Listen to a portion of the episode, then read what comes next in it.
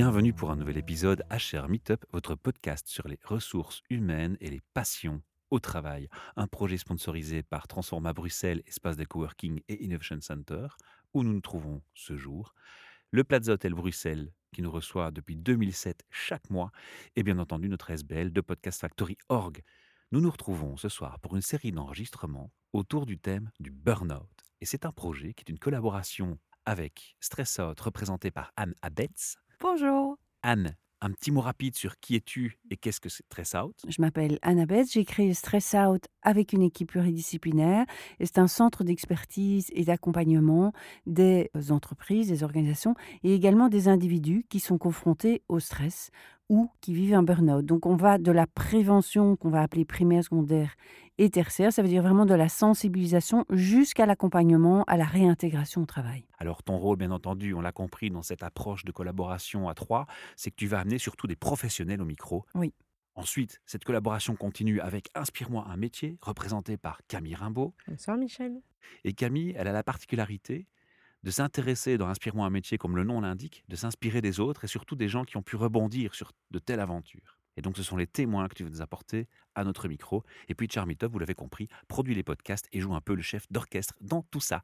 J'arrête de papoter, je rends la parole à Anne Abetz, qui va être le principal intervieweur de mon invité, Camille. Voilà, alors bonsoir Camille, merci de, de, partager cette expérience avec nous, avec les auditeurs. Alors je voudrais te poser la même question que ce que j'avais posé avec euh, Xavier. C'est pour toi, comment ça s'est traduit dans tes mots, le burn-out? En fait, moi, ça s'est vraiment manifesté par euh, l'impression d'être dans un puits sans fond, de chuter en fait, et, de vraiment pas comprendre ce qui se passait et, pourquoi est-ce que j'arrivais plus à, tenir le coup. C'était physique, c'était émotionnel, c'était psychologique.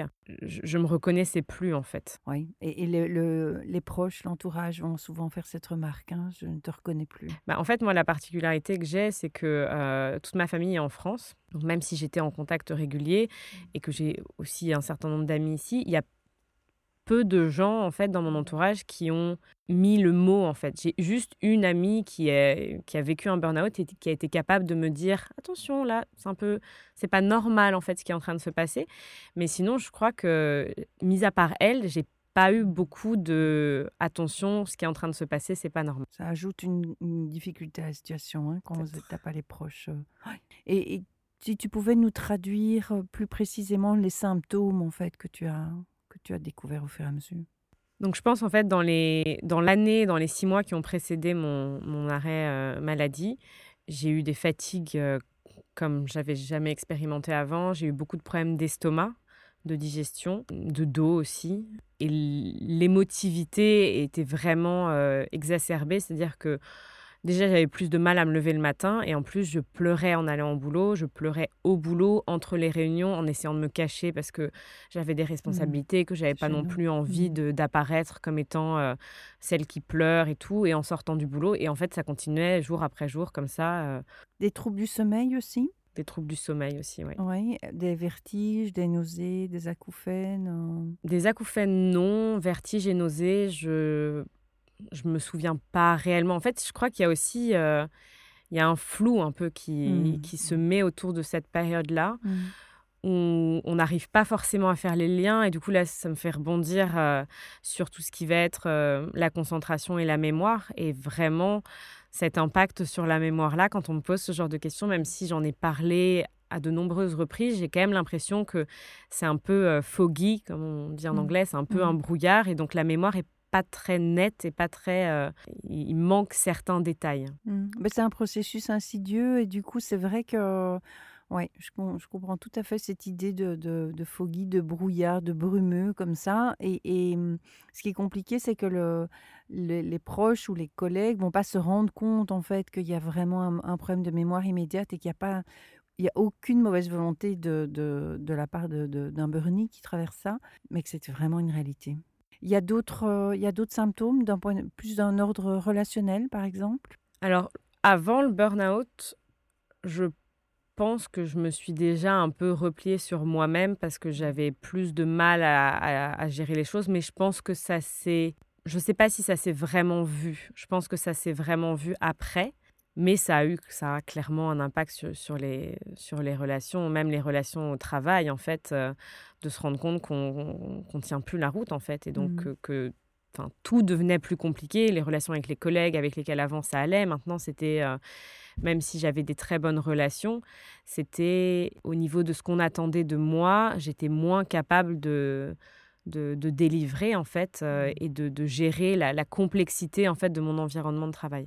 Est-ce que du coup, ça s'est aussi marqué dans des difficultés à prendre des décisions? Est-ce que tu te perdais dans des détails? Est-ce qu'en tant que manager, tu avais l'impression de mettre la pression sur tes collègues euh En effet, je pense qu'il y avait une difficulté à gérer, du coup, comme je disais, cette complexité-là et le fait de ne pas pouvoir, enfin, d'essayer, mais d'avoir du mal de, à, à prendre du recul, ça fait qu'on va aller sur, en effet, des, des- des détails et pas forcément s'occuper de ce Oui. qui est le plus important. Mmh.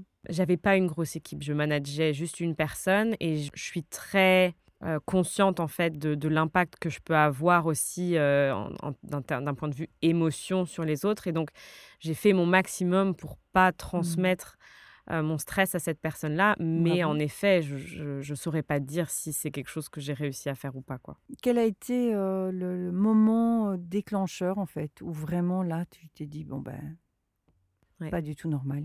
Alors en fait, il y a eu, ça a été en, deux étapes. C'est-à-dire que j'ai une amie qui m'avait parlé, qui m'avait partagé son burn-out et donc j'avais un tout petit peu conscience et j'étais allée voir un médecin euh, quand je sentais vraiment que ça commençait à être vraiment proche de, du, bord du trou, du bord de la falaise.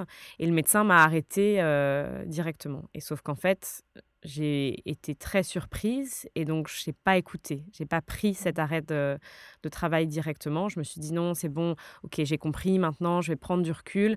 J'essaye une dernière fois. Je peux pas. Je vais, je vais y arriver en fait. hein. Et ça a été un processus qui a duré pendant quelques mois, même avant, où je prenais du recul et je me retrouvais encore la tête dans le guidon et je reprenais du recul. Et en fait, euh, j'ai eu une réunion avec tout mon management et je me suis retrouvée dans une situation où, euh, où c'était la goutte d'eau qui faisait déborder le vase et où je me suis rendu compte en fait que je n'étais plus dans un état émotionnel finalement de me comporter de la manière dont j'avais envie de me comporter et en plus que j'attendais des changements qui probablement se passeraient jamais. Et donc en fait, j'étais je me mettais en porte-à-faux parce que je me laissais emmener en- encore plus profond dans ce trou-là et dans cette émotivité et qu'en fait, ça allait faire qu'une seule chose, c'était me, me discréditer et qu'en face, il y aurait pas de changement parce qu'il y avait vraiment une non-compréhension entre les, les parties qui étaient euh, moi et euh, les gens en fait dans mon- au niveau de, de mon environnement euh, Mmh. professionnel. Alors, si je peux partager, quand je donne des stress out café à des médecins généralistes, la grande majorité me dit je dois me battre pour que mon, mon patient prenne le certificat médical. Et ça, c'est vraiment un signal, en, en- en- en plus de toute une série de symptômes, évidemment. Mais c'est que le, le burnie, en fait, il n'a pas un problème avec son métier. En général, il adore son métier, il, il aime beaucoup ce qu'il fait, mais il a un problème avec son travail parce que là, pour le moment, à ce moment-là, il en, il en peut plus, quoi. Tout à fait. Et comment les, les proches ont réagi à cette annonce? Je saurais pas dire exactement en fait comment les gens ont réagi. Ça, ça fait déjà quasiment deux ans. Donc c'est vrai que je me rends compte à l'heure actuelle que quand je parle de mon burn-out et du pré-burn-out, je parle de choses qui remontent à deux voire trois ans, voire quatre ans, et que du coup il y a énormément de choses qui sont qui se mélangent. Mais je sais que ça a été peu compris. Donc Mhm. euh, on m'a dit certaines, enfin ma famille m'a m'a soutenue en fait dans dans cette période tout en me mettant en garde finalement de pas rester dans cet arrêt maladie pendant trop longtemps. Et donc du coup, moi, j'étais vraiment euh, perdue parce que d'un autre côté, je voyais que je tenais pas la route et d'un autre côté, j'avais aussi envie d'y retourner, mais je sentais que je pouvais que je pouvais pas, que je voilà. Et donc il y a eu cette partie-là et autour de moi, mis à part cette amie que je mentionnais, personne n'avait vécu de burn-out. Et donc je me suis retrouvée vraiment dans une situation où beaucoup de mes amis n'ont pas compris Mhm. Ce qui m'arrivait Il y et avait une donc forme de jugement, du coup? Je pense, j'ai pas senti. Enfin, s'il y avait un jugement, il était implicite. Mhm. Il n'y a pas eu de, de jugement explicite, mais il y a eu une non-compréhension et je pense aussi, les gens ne savaient pas quoi faire Mmh parce que c'est Ouais. difficile en fait Mmh. d'aider quelqu'un. C'est aussi un processus qu'on doit vivre avec soi-même. Mmh. Et donc j'ai beaucoup de mes amis et, et qui savaient pas vraiment comment être là pour moi. Et donc c'est vrai que ça a été une période et je peux en rediscuter maintenant avec certaines personnes qui vivent la même chose et qui du coup comprennent et donc se rendent compte qu'elles n'ont pas été là pour moi euh, dans ces moments-là.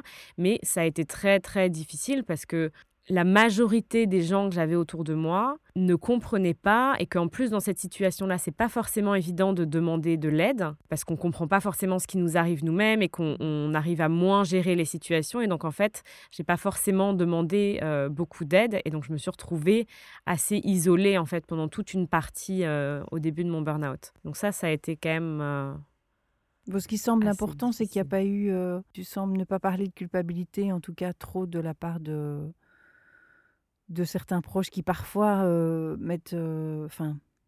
disent l'inverse de ce qu'il faudrait. hein. C'est du style allez, tu vas pas, tu vas, pas te laisser abattre, euh, lève-toi le matin, sors de ton lit. Enfin, toute une série de, de- et ça vient toucher à voilà des sa propre façon de penser, de voir les choses et ne se rend pas compte qu'en fait le Bernie il a plutôt besoin d'écoute, de beaucoup d'empathie, de beaucoup d'accueil de ce qu'il vit et, pas forcément toujours euh, donner des conseils en fait. hein. Je pense qu'il y a eu un peu les deux. C'est vrai qu'il n'y a pas eu une culpabilisation directement et très explicite. Je pense qu'il y a vraiment aussi ça entre, et c'est vraiment des choses que j'ai pu vivre en, en entreprise et qui ont aussi conduit à cette situation-là, entre l'implicite et l'explicite. On ne se rend pas forcément compte, mais il n'y a pas eu de culpabilisation directe, mais il y a eu quand même...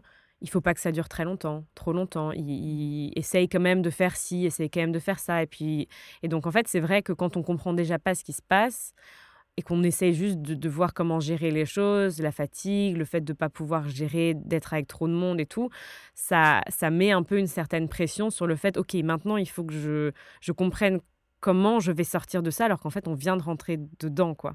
Et donc je pense que c'est quelque chose aussi euh, même une pression que je me mettais moi de me dire bon bah maintenant t'es arrêté, t'es pas en vacances, je, m'étais dit en même temps je vais pouvoir faire tout ce que j'ai pas fait avant et puis d'un autre côté je me rendais compte que c'était impossible parce que je tenais pas la route et donc il y avait une énorme culpabilité aussi par rapport aux, aux collègues que je laissais derrière moi. Et donc en fait il a fallu tout un temps pour réussir à me réapproprier c'était quoi cette vie en fait en dehors de l'entreprise? Parce que si je retourne en arrière j'avais jamais été dans cette situation là depuis que j'ai 6 ans. Enfin je... donc voilà c'était assez particulier.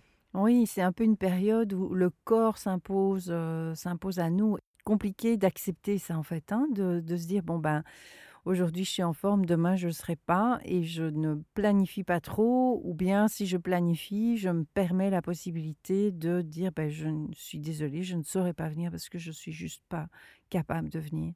Et ça, il y a, fait. il y a vraiment un besoin de, de pour ça que je parlais d'empathie tout à l'heure, de la part de, de- des proches ou même à des activités autres, hein, de, de s'excuser, qu'on on ne sait pas tout à fait dans quel état on, on sera. Je trouve que Anne Évrard explique ça très bien dans, dans son bouquin avec ses petites cuillères. euh, c'est ce que je voulais mentionner Ouais. ça m'a beaucoup parlé en fait les, les petites cuillères et voilà en fait il y a toute une, une manière on doit apprendre une manière différente Ouais. euh, de faire les choses et comprendre que hein. euh, Mhm. Voilà, que l'énergie, c'est pas parce qu'on se dit que euh, aller faire quelque chose, ça va nous apporter de l'énergie, qu'on a nécessairement l'énergie d'activation pour aller faire cette chose-là. Et donc, du coup, ça remet une conscience au niveau du corps qui est un immense cadeau aussi. Enfin, on, Oui, on pourra revenir oui. dessus euh, Mhm. après, mais, mais oui. On apprend aussi qu'on a un corps et que quand le corps lâche, bah en fait, il reste pas grand-chose. hein. Non, on dépend vraiment de lui et là, il est vraiment temps. En fait, il nous a envoyé euh, plein de symptômes, mais on n'a pas voulu ou on n'a pas pu les entendre. hein. Et on n'a pas fait le euh, lien aussi Et on n'a pas fait le lien aussi. de tous Mm. les symptômes, parce qu'en fait, il y en a beaucoup, il y en a beaucoup qui, qui, qui se- s'accumulent. J'aurais voulu aborder avec toi la difficulté de la, la répercussion financière de cette situation. Tu veux un peu partager euh, ton vécu? Alors, le- les premiers mots qui me viennent avec cette question, c'est une complexité encore là immense. C'est-à-dire qu'on se retrouve du jour au lendemain en fonction du nombre d'années d'ancienneté qu'on a, de l'entreprise dans laquelle on travaille, de si on a une assurance complémentaire, de quelle mutuelle on est. Enfin, on est vraiment lancé dans un, on se retrouve dans, un, dans, dans, une mare en fait où on patauge, on comprend mmh. pas vraiment où on doit aller. Mmh. Et donc oui, ça a clairement un impact financier parce que du jour au lendemain, moi j'étais, c'est pareil, j'étais cadre, donc j'avais un salaire qui était assez, assez élevé, je vais dire, et du jour au lendemain, on se retrouve avec la mutuelle. Donc j'ai eu un mois qui était payé par mon employeur, et puis après, je me suis retrouvée à la mutuelle directement mmh avec les plafonds. Donc au début, on, essaie de faire un calcul, puis on se rend compte que c'est plafonné, donc on se retrouve avec un autre calcul. Et puis en même temps, il y a cette... Euh, on, a, on a envie aussi de continuer. On est déjà avec le tag malade. Et donc, moi, j'avais aussi envie de continuer à vivre comme avant, c'est-à-dire euh, de pas me dire que euh, j'étais en plus malade, je devais faire attention à chaque centime que je dépensais et tout.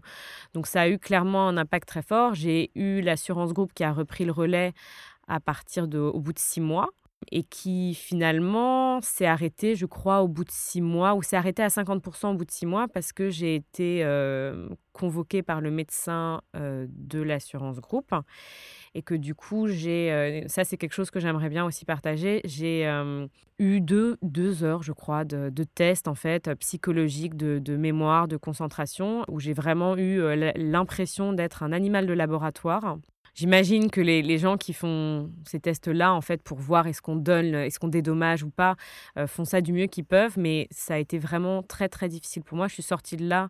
Euh, j'avais pris un avocat pour gérer les, les discussions avec mon employeur. Je lui ai envoyé un mail directement en me disant, mais qu'est-ce qui vient de se passer, qu'est-ce que je viens de vivre? J'avais l'impression que j'allais tomber dans les pommes tellement ça m'avait fatiguée, alors que j'étais déjà fatiguée à la base. Et donc en fait, suite à cette convocation-là, on a décidé que c'était plus que 50% de l'indemnité parce qu'ils jugeaient que j'étais apte à reprendre le travail à 50% de par mes résultats de mémoire et de concentration. Et donc là, c'est aussi quelque chose que je voudrais partager. On a j'ai été très très frustrée par le fait qu'il n'y ait pas eu de mesure à temps zéro. Et donc, en fait, un des sujets dont on a aussi parlé dans, dans le cadre de ces, de ces podcasts sur le burn-out, c'est tout ce qui va être HP, euh, zèbre, euh, mmh avec une, une, intelligence qui va être différente, là, le côté arborescent et tout. Et donc, j'étais au-dessus de la moyenne en fait dans ces tests, même en, me considérant incapable de faire quoi que ce soit, parce que j'avais vraiment perdu et en concentration et en mémoire de par la connaissance que j'ai de moi-même, mmh j'étais au-dessus de la moyenne. Mmh et donc ça a été très très euh, euh, difficile de me dire on on ne sait pas d'où je viens. Hein. Voilà, on ne sait pas d'où je viens, donc on ne sait pas quel travail je faisais avec quel niveau de concentration, quel niveau de mémoire avant. Et là, tout d'un coup, on pose un jugement qui est que voilà, je peux retourner à 50% mmh. euh, euh, travailler, alors que moi, je jugeais que j'étais absolument incapable de faire, euh, même ne serait-ce que de 50% de ce, de ce que je faisais avant. Et donc, du coup, tout ça, en fait, au fur et à mesure, ça a eu un impact financier important. Et une des choses qui m'a vraiment est-ce qu'il y avait un recours, en fait, contre cet avis du médecin de la compagnie d'assurance? Alors, il y avait un recours possible qu'on a lancé, en fait, avec mon, avec mon avocat. Mais pour pouvoir faire un recours, il faut qu'un médecin aille contre l'avis du premier médecin. Mmh Et donc, on m'a très clairement fait comprendre que ce n'est pas quelque chose qui se ferait et que du coup, c'était peine perdue que d'essayer de, de, négocier parce que on n'allait pas se contredire entre guillemets entre médecins et que c'était sachant qu'on n'avait pas de mesures à, à, T avant burn-out, c'était compliqué de, pouvoir euh, justifier. Euh. Mais le diagnostic avait été posé par un médecin généraliste ou par un psychiatre? Alors je crois que le médecin était euh, médecin généraliste et psychiatre. J'ai vu plusieurs personnes. Parce que le, quand le diagnostic, par exemple, est posé par une clinique du, du stress comme un Bruckmann ou celle qu'on va qu'on a ouvert au, au Chirec, je pense que le, dossier du coup peut être conséquent et, conséquent et, et, de, d'avoir cet appui-là, ça, ça, doit pouvoir, je suppose, euh, faire, euh, faire contrepoids contre l'avis du médecin de la compagnie. Quoi. Ce qui me choque, moi, c'est qu'on retrouve ici euh, une partie du témoignage de Xavier aussi. Hein. On ne s'est pas étendu dessus, mais Xavier mentionnait aussi des problèmes avec les assurances. Hein. C'est un peu logique. Hein. Les assurances font tout pour ne pas. je ne crois pas qu'ils ont une mauvaise intention. Je crois que leur but, c'est de ne pas payer, tout simplement. Oui, tout à fait. Et en fait, donc le, mon burn-out a été diagnostiqué par un psychiatre et un médecin généraliste. Et la personne de, de, la compagnie d'assurance, le médecin mandaté, était aussi médecin généraliste et psychiatre. Et, mais je rebondis, je suis tout à fait d'accord avec ce que tu dis sur le fait que au fur et à mesure de, des mois de burn-out, j'ai aussi évolué dans mon suivi. Et donc, j'étais suivie par le, un médecin généraliste tout du long. Mmh J'avais un psychiatre qui me suivait déjà depuis un pré-burn-out, parce que j'étais déjà allée voir un psychiatre. Et en fait, à un moment donné, je me suis rendu compte que le travail que je faisais avec le psychiatre ne me permettait pas d'avancer dans ce que je sentais que je devais euh, mmh. faire avancer. c'est là où je me suis retournée du coup plus vers une psychologue qui était mmh. plus spécialisée dans le burn-out et dans le, la problématique un peu des, des HP. Euh, et là, ça m'a permis vraiment d'avancer. Mais par contre, du coup, ce n'était plus reconnu de la même manière vu que c'était psychologue et pas psychiatre. Oui. Mais du coup, ça m'amène à la question finalement de, de, ce que tu as mis en place pour petit à petit traverser cette période euh, et récupérer. Alors, tout du long, comme je le disais, j'ai été suivie par un médecin généraliste qui m'a beaucoup aidée. Tu as donné des compléments alimentaires euh? Alors, j'ai été, sous, j'ai été sous antidépresseurs pendant tout un temps. Parce que suite au burn-out, j'ai clairement fait une dépression. Et j'ai eu des crises d'angoisse. Je suis vraiment pas quelqu'un Enfin, j'avais des crises d'angoisse en sortant dans la rue, ce qui est absolument tout sauf moi. J'adore me balader dans la rue, la nuit, toute seule. Enfin, j'ai aucun souci. Donc ça, ça m'a aidé, mais j'avais vraiment pas envie que ce soit quelque chose que je prenne pendant trop longtemps. Donc là, j'ai arrêté. J'ai eu des, des, compléments alimentaires, j'ai fait des tests, mais c'est pareil. Il y a eu certains tests qui étaient revenus, avec, par exemple pour le cortisol, et qui n'étaient pas mmh positifs. Et j'ai fait des tests plus poussés, et puis là, ça devenait positif. Donc c'était très très hein, difficile à vérifier, hein. mmh. exactement. Mmh. Et donc du coup, j'ai fait de la, j'ai fait tout un, un, accompagnement en sophrologie. Euh, j'avais le psychiatre que je voyais à côté euh, une ou deux fois par semaine euh, pendant un certain temps, euh, la, un psychologue, j'ai vu au moins un coach, j'ai fait de l'EMDR. Donc, mmh j'ai vraiment testé sur deux ans encore, hein, c'est assez long, différentes méthodes qui m'ont aidé à, y voir plus clair. Je crois que si je devais vraiment revenir sur ce qui m'a le plus aidé, c'est faire le lien avec ce côté. Euh, alors, j'ai pas fait les tests pour le, côté HP, mais vraiment ce lien, cette hypersensibilité émotionnelle et cette manière de fonctionner dans mon cerveau qui fait des liens en permanence, ce qui fait voilà exactement la pensée en arborescence. Et ça ça m'a vraiment aidé à me comprendre et à voir le lien que ça avait avec mon fonctionnement et avec le avec le, le burn-out. Parce que c'est ce que j'ai toujours dit un burn-out pour moi c'est une double responsabilité. Donc je veux pas prendre toute la responsabilité sur moi parce que clairement mon environnement de travail m'a poussé là-dedans, mais je sais aussi que j'ai une part de responsabilité dans ma manière de fonctionner et dans qui je mmh. suis. Mmh. Mmh Tout à fait. Il y a, vraiment une, co-responsabilité, mais même, on dirait même euh, triangulaire entre, entre la personne elle-même, la personne au sein d'un département, d'un service et dans l'organisation, dans l'entreprise. Et une personne pourrait tomber en burn-out dans un certain contexte et peut-être pas dans un autre parce que le manager euh, est bienveillant et attentif à, certains signaux ou parce que la personne est, voilà, bien, encadrée ou, euh, ou, dans des projets qui sont réalistes en termes de, de, de, produits, enfin de production. Euh, oui, donc si, si, on peut aborder un peu la, cet aspect HP, il y avait aussi chez toi une, une hyperesthésie, c'est-à-dire les, les, cinq sens qui sont en éveil? C'est une bonne question. Tous les HP ne l'ont pas, hein, mais euh, c'est euh, c'est aussi un, un, des, un des signaux. Je crois, je crois pas. En fait, il y a vraiment, par contre, euh, cette sensibilité à l'énergie environnante. Mais non, pas, j'ai pas en tout cas fait le lien mmh. pour l'instant. Oui, donc on dirait hypersensibilité, hyper-émotivité peut-être pas hyperesthésie, mais c'est déjà, euh, déjà important pour prendre conscience que du coup, dans des, dans des contextes où il y a des conflits larvés, etc., ça peut être lourd pour des personnes euh, qui ressentent tout ça et où c'est bourré de non-dits et mm, voilà, qui savent pas quoi en faire en fait. Hein. Ouais, il y a la question des valeurs et, et en fait, dans ce que tu viens de dire, en fait, ça a totalement changé ma manière de me comporter dans ces derniers mois. C'est-à-dire qu'à partir du moment où j'ai compris ça, j'ai pu comprendre qu'il y avait certains environnements dans lesquels... Qui te convenaient pas. Oui. Mmh. Il y avait certains environnements dans lesquels je pouvais pas en fait euh, être à certains moments. C'est-à-dire que j'avais vraiment besoin de considérer mon énergie, l'environnement dans, dans lequel j'allais, le temps que j'allais y passer pour pouvoir décider si j'y allais ou pas. Et donc ça a vraiment complètement changé ma manière de vivre parce que avait par exemple des, des, des, workshops ou des, des, choses de prévues pour lesquelles je me réjouissais et en fait je me rendais compte que c'était mmh. même si j'aimais le sujet, je ne pouvais pas tenir en fait l'énergie que ça me demandait d'être tout le temps avec des gens. Et donc, euh, ça, c'est. Voilà, cette sensibilité-là, elle est clairement encore très, très présente. Et je pense que du coup, elle sera là tout le temps. Oui, c'est pour ça que je parlais d'hyperesthésie, parce que ça peut mener à certaines, pour certaines personnes à des acouphènes, parce qu'en fait, on devient hypersensible au niveau auditif. Et donc, euh, ça explique le fait qu'à un moment, euh, on n'arrive plus à aller dans la foule ou, ou des, une ambulance qui passe, etc. Euh, voilà. C'est vrai que j'avais pas fait le lien, mais en effet, j'ai beaucoup plus de mal à, à, supporter, le bruit. Oui, Et du coup, j'avais pas fait le, j'avais pas fait le lien, mais oui, mmh clairement. Alors, comment est-ce que tu as retrouvé la passion dans ta vie? Ce qui m'a aidé à retrouver la passion, en fait, c'est d'aller la chercher chez les autres. Et donc, c'est vraiment ce projet, le projet Inspire-moi un métier que j'ai lancé. C'est, je me suis dit, il doit bien y avoir des gens autour de moi qui qui sont passionnés et qui vont travailler le matin avec un grand sourire et pas avec des pieds de plomb euh, en pleurant euh, toutes les deux heures et tout. Et donc, du coup, j'ai pris euh, une caméra, une GoPro, enfin complètement plic-ploc et je suis allée poser des questions à des gens que j'avais soit autour de moi, soit des gens qu'on m'a présentés qui étaient passionnés par leur métier.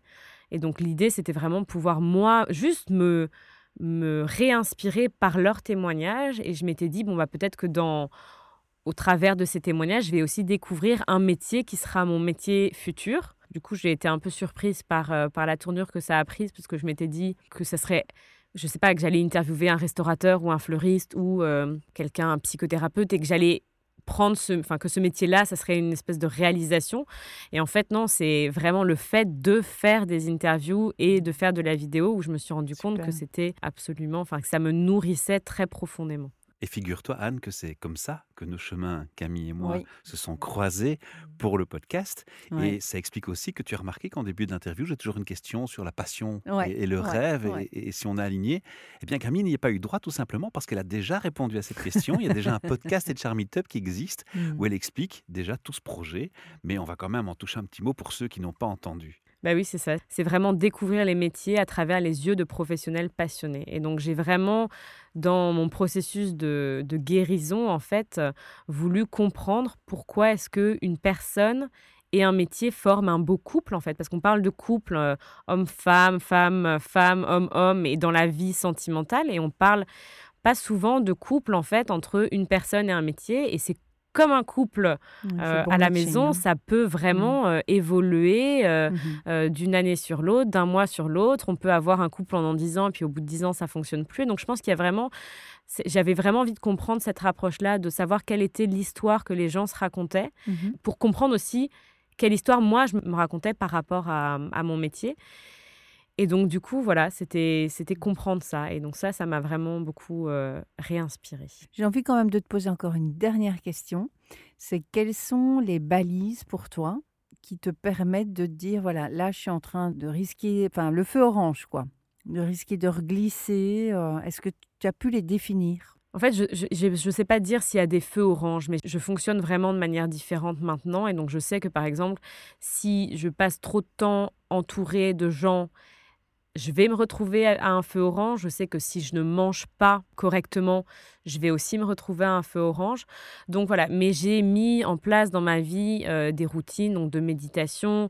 J'arrive vraiment à me concentrer aussi sur ma respiration. Donc toutes ces choses-là, ça me permet de prendre du recul enfin vraiment en live et donc du coup de pouvoir me dire oh là je suis sur une où je dois commencer à faire attention. Et donc, euh, voilà, sur le sommeil aussi. Donc, je pense que vraiment, la, conscience de moi, de ce que je ressens, de l'énergie de l'environnement dans lequel je suis, de ce que je mange et de comment je dors, a vraiment euh, évolué et beaucoup plus pointu maintenant. Et donc, du coup, je vais sentir tout ça et, mmh ça me permet aussi d'éviter de me retrouver dans, l'orange ou dans le rouge. Ça me permet de, de, donner un petit conseil c'est que pour une personne qui reprend le travail, on conseille de tenir un journal de bord pendant les deux années qui suivent sa reprise pour bien être attentif à tous ces petits signaux, ces, appels, ces signaux d'alarme et éviter de tomber de, ou de reglisser petit à petit vers le burn-out. Oui, donc en effet, moi, j'ai pas tenu de journal de bord dans cette, dans cette idée-là, mais j'écris beaucoup plus et, et en fait, ça m'a vraiment permis de, de, me reconnecter à moi, à ce que je ressens. À, ça a ouvert toute une créativité, un lien au spirituel. Et voilà. Et donc, du coup, c'est vrai que maintenant, tous ces outils-là, ils font partie de ma vie et, et, ça a amené une richesse qui avait clairement pas avant. Quoi. On peut vraiment dire que tu te sens plus aligné. Ah oui, ça c'est sûr que pour être plus aligné, je suis plus alignée et c'est ça fait vraiment du bien. Merci, merci Camille pour ce témoignage riche, précieux, qui j'espère aidera euh, les auditeurs qui, écoutent ces capsules. Sachez que vous pouvez venir aussi à notre micro si vous le souhaitez pour témoigner de votre passion au travail ou d'un thème RH. Il suffit de nous contacter par mail et euh, on fixe une date ensemble chez Transforma ou au Plaza Bruxelles. Voilà, à bientôt. Merci Anne. Merci à bientôt. Merci.